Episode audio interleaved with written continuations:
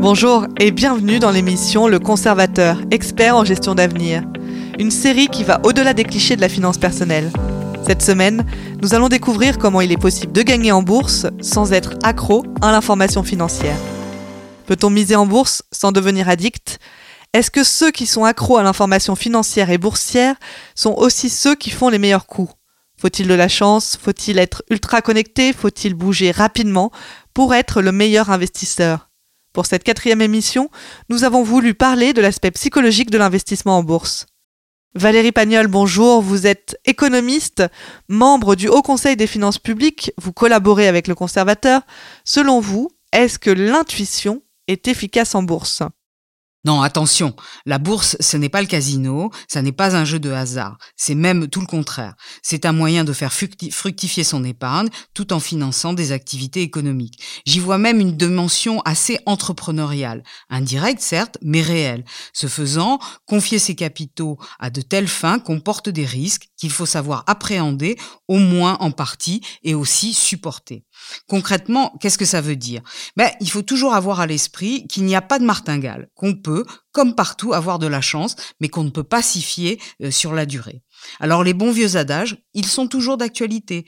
Ne pas mettre tous ses œufs dans le même panier, apprécier le risque au regard du rendement escompté et de sa propre capacité à supporter des pertes, et surtout échanger du rendement pour du temps. Merci Valérie pour ces bons conseils. Outre le bon sens nécessaire, une autre raison de ne pas tenter de faire le bon coup à tout prix est qu'une stratégie n'est bonne qu'en fonction d'un besoin, de ses projets et de son appétence au risque.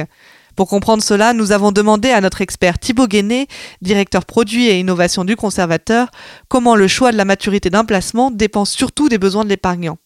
Donc Thibaut, dans l'idéal, est-ce qu'un placement n'est pas simplement la traduction financière d'un projet concret dans la vie réelle? Oui, en tout cas, c'est ce que nous pensons aux conservateurs. Parce que confier son patrimoine à une maison fondée en 1844 se fait pour atteindre ses objectifs, réaliser ses projets en fonction de son profil de risque. Des projets de vie comme par exemple la retraite, le financement de l'étude des enfants ou encore la transmission, et des contraintes que l'on peut avoir pour les prochaines années. Au conservateur, nous plaçons tout ça sur un axe de temps et proposons des solutions pour satisfaire au mieux tous les objectifs de nos clients. Nous dosons cet équilibre comme nous le ferions d'une recette élaborée, mais toujours personnalisée. Mais concrètement, en termes de produits, de solutions que vous proposez, comment cela se traduit? Avec des produits qui donnent de la valeur au temps. Et avec la tontine, bien sûr et aussi des produits avec une gestion pilotée, avec un horizon plus ou moins éloigné, comme des produits structurés ou encore des fonds obligataires à échéance. Est-ce que cela veut dire qu'il faut faire confiance à une entreprise comme la vôtre? Oui, car faire confiance à une maison qui a traversé les siècles est un gage de sérénité pour nos sociétaires. La tontine est née en 1653 et le conservateur gère avec succès ce type de placement financier depuis déjà 175 ans. La tontine présente l'avantage de ne pas avoir à gérer une option de liquidité extrêmement coûteuse en cette période de taux négatifs. Cette option de liquidité extrêmement coûteuse est généralement offerte par des supports d'épargne traditionnels comme le fonds en euros par exemple.